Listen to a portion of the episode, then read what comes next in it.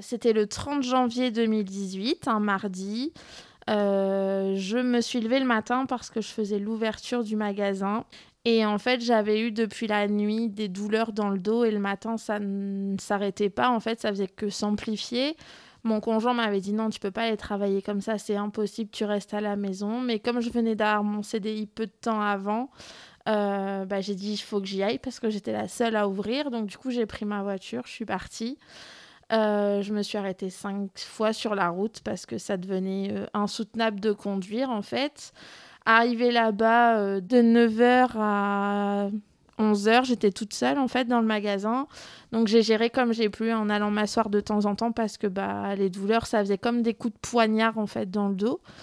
Et comme j'avais déjà fait des coliques néphrétiques, je me suis dit, bon, bah c'est tout, aujourd'hui tu vas boire un petit peu, tu vas prendre des antidouleurs et ça va passer. Et non, en fait. Et quand ma collègue est arrivée à 11h30, elle m'a vue et en fait j'étais blanche, je savais plus bouger, je pouvais même plus me lever. Donc elle m'a dit, on appelle quelqu'un pour venir te chercher et tu repars. Donc du coup là j'ai appelé ma maman qui habitait à 10 minutes de là, qui est venue me chercher, qui m'a emmenée aux urgences. Et aux urgences, ils ont fait une échographie. Et en fait, là, plus personne ne m'a rien dit. Et on m'a dit, on vous transfère aux urgences maternité. Donc là, je suis partie aux urgences maternité. Et de là, on m'a dit, en fait, c'est pas des coliques néphrétiques, c'est des contractions. Et vous êtes en train d'accoucher. En fait, vous allez accoucher dans la journée. Vous avez fait un déni de grossesse.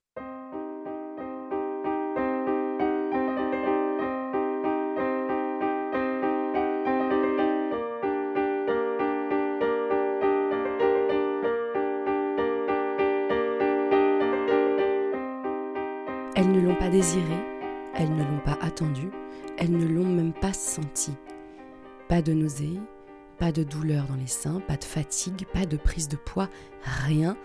Leur corps leur a comme joué un tour, un sacré tour de passe-passe.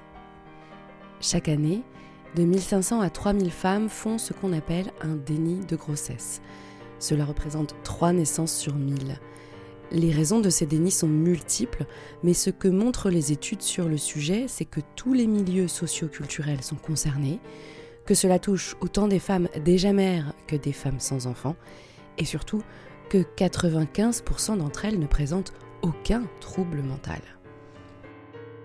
C'est ce qui est arrivé à Charlotte, une pimpante jeune femme, bien dans son couple, bien dans son travail, je suis Caroline Langlois et vous écoutez ce jour-là un podcast de Psychologie Magazine.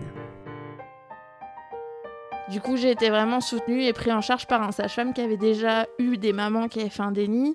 Et du coup, euh, lui a été très apaisant et très rassurant en fait. C'est lui qui a refait une échographie euh, pour confirmer le, premier diagnostic, je suppose. Au début, je pensais que c'était un problème gynéco du coup, mais pas euh, pas un bébé quoi, parce que j'avais pas pris j'avais pas pris de kilos. La veille, j'avais essayé mes vêtements de de travail, euh, voilà, euh, j'avais pas pris de poids et du coup, pour moi, c'était impossible que ça soit autre chose que bah je sais pas un problème d'ovaire, un problème de quelque chose, mais pas pas une grossesse quoi. Et du coup, euh, quand il m'a annoncé que j'étais enceinte, pour moi, bah ok, je suis enceinte, mais voilà, je vais rentrer chez moi et puis ma grossesse va se dérouler. Et la première chose que je lui ai posée, c'est de combien de mois? Et de là, il m'a dit non, mais vous sortez pas. Il m'a dit vous allez accoucher aujourd'hui. Vous êtes ouvert de 3 cm, vous allez accoucher aujourd'hui. Et là, ça a été le, drame. Là, je me suis mis à pleurer. Ma maman était là, alors elle, elle riait parce que voilà, pour elle, c'était un c'était une, bonheur quoi c'était son premier petit-fils donc euh, ou petite fille parce qu'on savait pas le sexe et du coup euh, elle elle était très euphorique et moi à côté de ça j'étais mais dépitée quoi je me dis c'est pas possible ça peut pas m'arriver je prenais la pilule tous les jours, mon téléphone sonnait tous les jours à 20h, euh, programmé depuis des années. Et voilà, chaque nouveau téléphone, je remettais ma, ma sonnerie. jamais oublié ma pilule. J'avais mes règles tous les mois, mais réglées quasiment au jour près tous les mois. Euh, j'avais vu mon médecin traitant 15 jours avant. Euh, voilà, tout allait bien. On a fait des parcs d'attractions, on a fait tout ce qu'il faut pas faire. Hein. J'ai mangé euh, tout ce qu'il faut pas manger pendant, pendant le temps qu'on est enceinte. J'ai porté, j'ai travaillé, j'ai fait des semaines à plus de 40 heures semaine. J'ai pris l'avion, on a fait de la moto, 400 km en moto, et aucun signe. De là, on m'a dit on va vous transférer au bloc maternité. Hein. donc, euh, j'ai essayé de joindre mon conjoint. En une demi-heure, mon ventre était sorti. J'ai été enceinte comme une femme de 9 mois. Je savais plus fermer mon pantalon ni mettre mon t-shirt. Et en fait, euh, de là, j'ai eu un sage-femme extraordinaire, très psychologue en fait. Il a su euh, m'expliquer les choses. Et euh, tout s'est enchaîné. On m'a proposé la péridurale pour que me soulager parce qu'il voyait que j'en pouvais plus en fait tellement j'avais mal. Donc là on m'a mis la péridurale. Et puis là après ben on fait ce qu'on peut. Je serais tentée de dire. Hein. On nous dit ce qui va nous arriver, mais on on écoute sans écouter, j'avoue, parce que on est ailleurs. Moi, la seule chose qui m'importait à ce moment-là, c'était mon conjoint, qu'on vive le moment ensemble. J'arrivais pas à le joindre. Et du coup, je voulais pas accoucher sans qu'il soit là. Donc, euh, psychologiquement, je pense que je retardais la chose le plus longtemps possible. Et quand j'ai su le joindre, il n'y a plus un seul mot qui sortait de ma bouche. J'essayais de parler, j'arrivais pas. Donc là, le sage-femme, pareil, extraordinaire, l'a pris au téléphone, l'a expliqué. Donc mon conjoint est venu dans l'après-midi. Et avant de le faire rentrer dans la salle d'accouchement pour que bah on soit pas confrontés l'un à l'autre, l'a pris à part, lui a vraiment expliqué que ni lui ni moi on y pouvait quelque chose et que bah voilà, maintenant il fallait prendre des bonnes décisions et et puis vivre le moment présent. Quand il est rentré, il parlait pas, pas un mot pendant deux heures. Et à un moment, sa femme est venue nous a demandé si on voulait savoir le sexe. Et il m'a regardé et il m'a dit il faut trouver un prénom. Et en fait, euh, bah voilà, on a commencé à chercher. Et puis, je pense que dans ma tête, je me suis relâchée. Et puis, à 22h, euh, bah, j'accouchais. Et, et en fait, au final, c'est le plus beau jour de ma vie. Mais euh, on nous a fait participer à l'accouchement. Il m'a fallu chercher mon fils. et je remercie les deux sages-femmes que j'ai eues, donc deux hommes. C'est un peu surprenant quand on arrive en maternité, mais deux hommes. Et euh, ils ont tellement su nous accompagner dans ce moment difficile pour le transformer en un moment magique, en fait, que bah, tout s'est bien déroulé et l'acceptation s'est faite. Et ils ont tout fait pour que le lien se crée entre nous trois tout de suite. Donc euh, voilà, c'était c'était beau, quoi. Le sage-femme nous a expliqué que le déni de grossesse, bah voilà, ils envoyaient quand même assez régulièrement à la maternité. Ils en avaient eu un peu de temps avant une infirmière de l'hôpital euh, bah, dans lequel ils travaillaient. Euh, voilà, personne n'avait rien vu et puis voilà et que en fait on n'y pouvait rien. Ça nous, comme il m'a dit, ça vous tombe dessus quoi. C'est c'est les magies de, du cerveau et voilà, on se questionne, on se dit comment ça a pu nous arriver parce que bah voilà, on, on était on était bien, on travaillait tous les deux, euh, on était mon conjoint a rien vu, moi j'ai rien vu, ma famille a rien vu et je me dis euh, en plus, c'est toutes les réflexions qu'on vous fait en vous disant après par la suite, mais comment t'as fait pour pas le voir? Parce que moi, dès que été enceinte, je l'ai senti voilà, ma poitrine, je l'ai senti, je le savais, c'était un déclic. Bah non, moi ce déclic-là, je l'ai pas eu. Et puis voilà, c'est comme ça et c'est pas autrement et je l'expliquerai peut-être jamais. On se sent tout de suite un peu rabaissé et bah toi tu l'as pas vu donc euh, bah, au final euh, je dois pas être comme les autres parce que moi j'ai rien senti. Et, et, après vous avez toutes les, les administrations françaises aussi vous vous heurtez à des murs. Donc, euh, bah, la première fois, c'est la CAF qui vous dit euh, bah, vous n'avez pas fait votre déclaration de grossesse dans les temps. Bah oui, on sort de la case, effectivement, mais on n'y peut rien. La sécurité sociale, parce que vous essayez de récupérer euh, les semaines que vous n'avez pas eues pour votre congé maternité avant. Et là, on vous dit non, mais c'est bon, vous l'avez pas senti, vous l'avez pas vu, on va pas vous payer à rester chez vous. bah, il est où le rapport en fait? J'y ai le droit, donc pourquoi j'y aurais pas le droit aujourd'hui? Et après, vous avez euh, bah, à chaque fois que votre enfant a quelque chose, le médecin qui vous dit bah, la grossesse, elle s'est déroulée comment? Et là, vous repartez encore en arrière et vous réexpliquez la chose. Mais c'est impossible ce qui vous est arrivé. Parce que même les médecins, bah, on va pas dire la nouvelle génération, mais l'ancienne génération de médecins ne comprend pas et n'essaye pas de comprendre et ils veulent pas en parler et ça reste à bout. Donc forcément pour eux, dès que vous leur dites ça, et eh ben vous êtes euh, la personne un peu bizarre à qui c'est arrivé quoi. Quand euh, il est né, mon conjoint a dit c'est mon fils déjà. Donc déjà là, je me suis dit bon bah voilà, une première chose de gagner parce qu'il l'a accepté. Donc euh, voilà, il était hors de question pour moi maintenant qu'il était là de, de le faire adopter, ça c'était impossible. Et nos familles ont tellement été là et nos amis les plus proches ont été là aussi pour nous, nous épauler et nous aider. En trois jours, je crois que c'était le bébé qui avait le plus de choses à la maternité, poussette, transat, la chambre était pleine, je savais même plus où mettre les affaires. Et euh, bah après, je pense qu'on est toutes pareilles en tant que maman, on apprend à découvrir son enfant parce qu'au final, pendant les neuf mois, on le connaît pas plus que ça. Et j'ai été bien entourée à la maison par une sage-femme euh, à domicile, par mon médecin traitant que je pouvais joindre 24 heures sur 24. Et du coup, euh, ben, on s'est découverts tous ensemble, en fait. Hein. Mon conjoint a été d'une grande aide aussi, parce que comme il avait déjà eu deux enfants, forcément, il avait les connaissances de comment élever un enfant. Donc, euh, bah, il me donnait des conseils.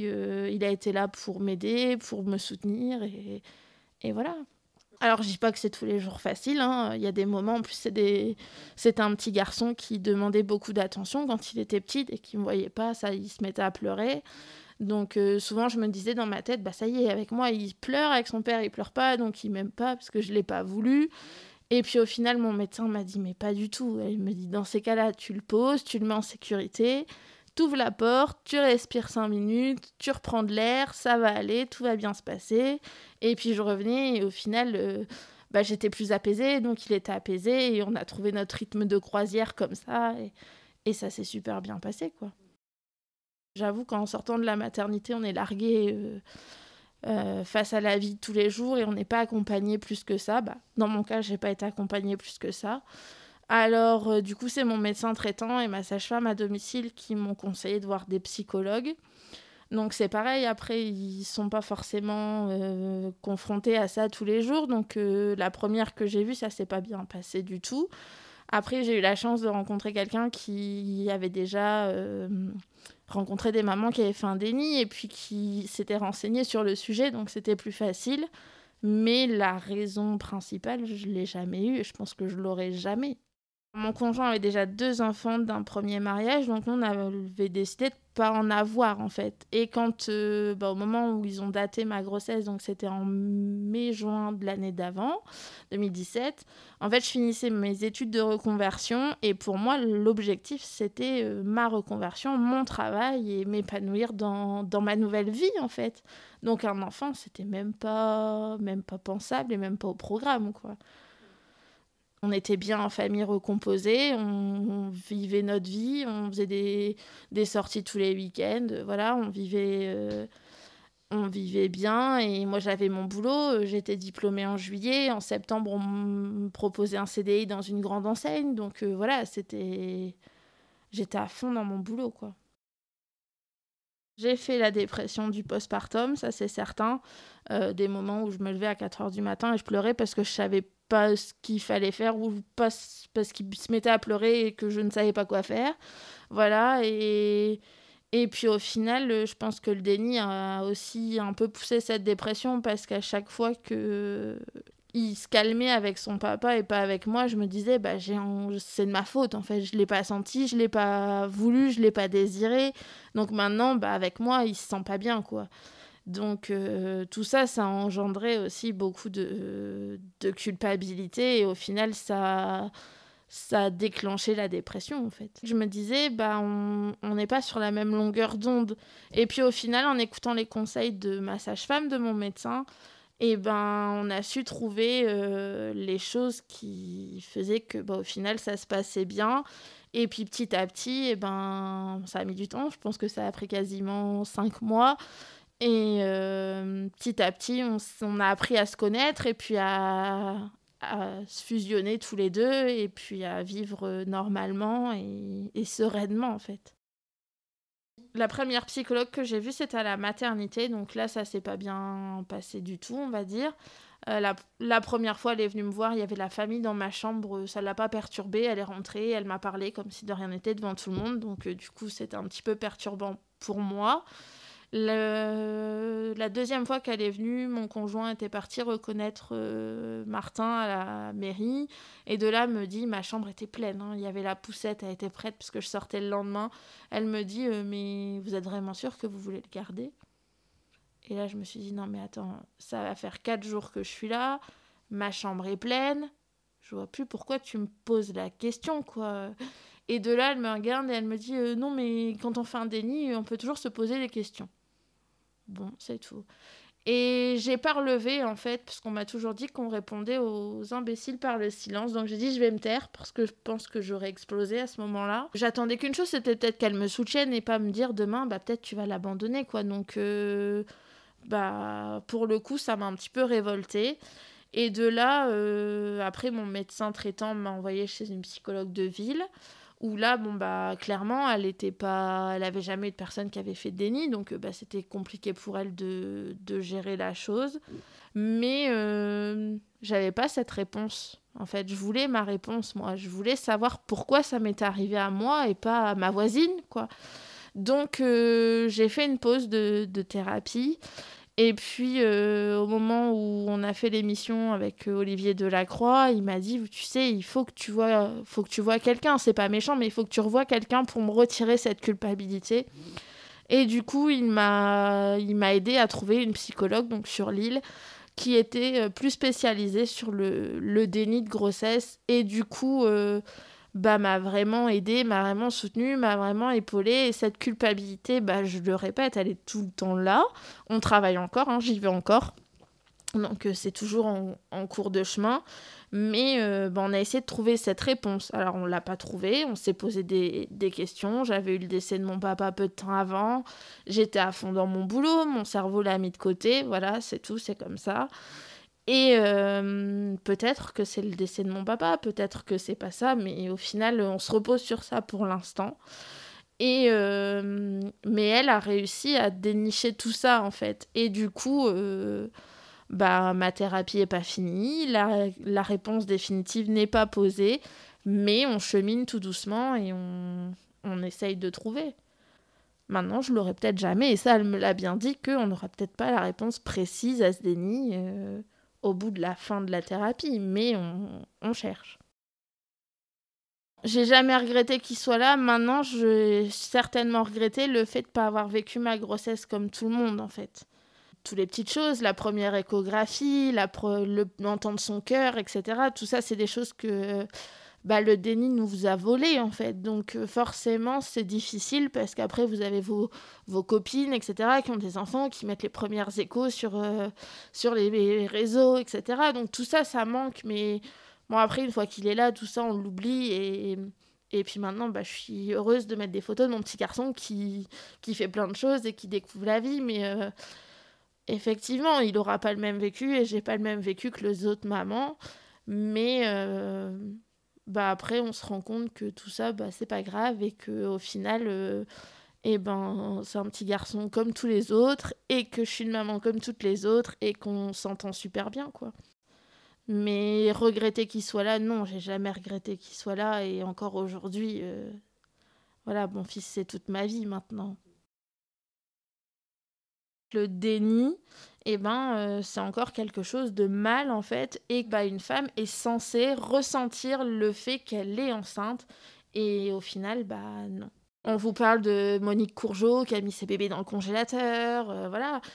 Et au final, ça, ça a des explications, chose qu'on ne sait pas, mais en fait, euh, j'ai pu parler avec une psychologue qui s'est renseignée sur le déni, et du coup, elle m'expliquait que pour que le déni soit accepté, il faut qu'il soit annoncé par une tiers personne. Souvent, quand il y a des néonaticides, c'est que les mamans sont toutes seules, chez elles, et personne ne leur dit. Et du coup, bah, elles sont là, elles sont dans un état de sidération, elles ont un bébé qui pleure et elles savent pas quoi faire. Et du coup, moi, j'ai eu la chance qu'on me l'annonce, que tout se passe correctement, et du coup, bah, on en tire des choses positives. Et bien souvent, ça arrive, c'est que du positif, parce qu'elles accouchent peut-être chez elles, mais il y a le papa qui est là, y a... Voilà, elles sont entourées, donc euh, forcément, ça se passe positivement. Mais, euh, mais c'est ce qu'elle m'a expliqué, et c'est pour ça que bah, il faut en parler... Euh, avec du positif et pas que du négatif, parce qu'au final, des néonaticides sur les dénis de grossesse, il n'y en a pas tant que ça, quoi. Et ça arrive à toute catégorie de personnes. C'est pas, euh, par exemple, des personnes qui ont des difficultés, des personnes qui ont des problèmes psy. Euh, ça arrive à tout le monde. Ça peut être des mamans qui ont déjà eu deux grossesses, qui se sont bien passées. Et puis la troisième, bah, le déni arrive et, pourtant elles ont déjà été enceintes et elles savent ce que c'est. Donc il n'y a pas de catégorie de personnes à qui ça arrive. On ressent le sentiment d'être bah, pas normal parce que bah, quand on vous dit vous n'avez pas fait vos déclarations à temps, les mamans ça, ça sent que c'est enceinte, on se dit ben non on doit être bizarre au fond de nous parce que nous on l'a pas senti. Et puis petit à petit, euh, bah, ça a été beaucoup pendant la période de ma dépression. Et un jour, je sais pas, vous avez un déclic qui se fait dans votre tête et vous vous dites, bah, toutes ces personnes-là, eh ben, je vais leur montrer qu'au final, bah, je suis normale, que je suis une maman comme les autres et que bah, je ferai tout pour mon enfant et qu'au final, on veut qu'une seule chose, c'est qu'il soit heureux et que nous, on soit bien. Donc vous avez ce déclic qui se fait et puis tout le reste, bah, ça passe euh, au-dessus. Et c'est ce que j'explique aux mamans qui sortent de la maternité à qui c'est arrivé et eh ben en fait, mettez-vous dans une bulle. Les écoutez pas, laissez-les parler. Ils comprennent pas, ils comprennent pas, c'est pas grave. Ils essayent pas de comprendre, c'est pas grave non plus.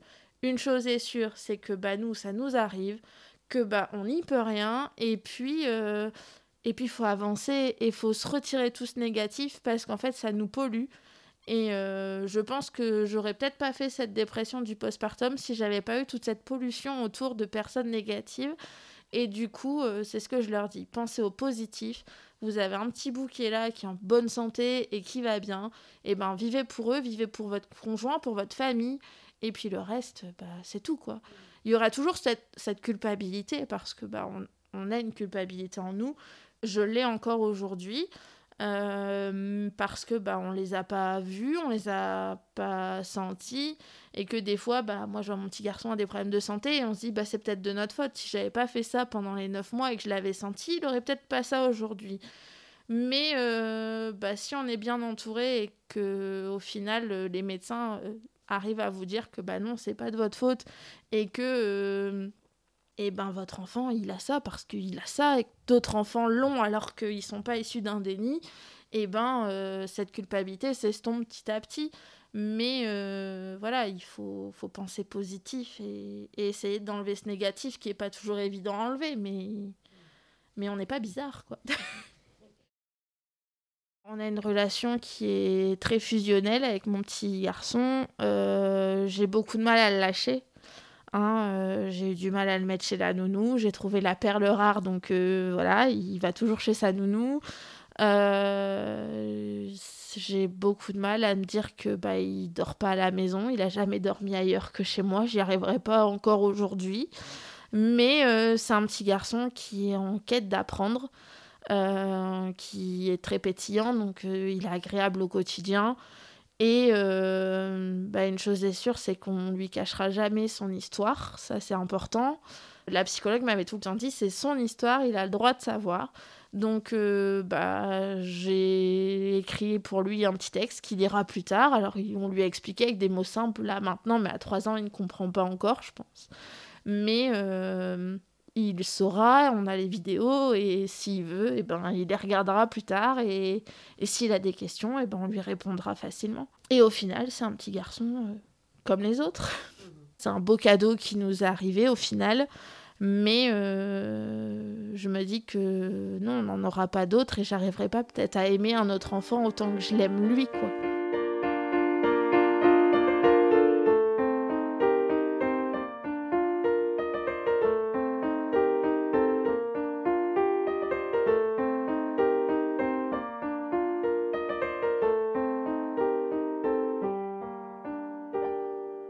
Charlotte a créé un groupe d'entraide sur Facebook pour les femmes en situation de déni de grossesse. Vous pouvez la suivre sur le compte at le déni de grossesse. Vous venez d'écouter un nouvel épisode de la deuxième saison de ce jour-là. Vous pouvez retrouver tous les épisodes précédents sur vos plateformes de podcast habituelles. Écoutez-les, partagez-les, laissez-nous des commentaires, des étoiles et retrouvez-nous dans 15 jours pour un tout nouvel épisode.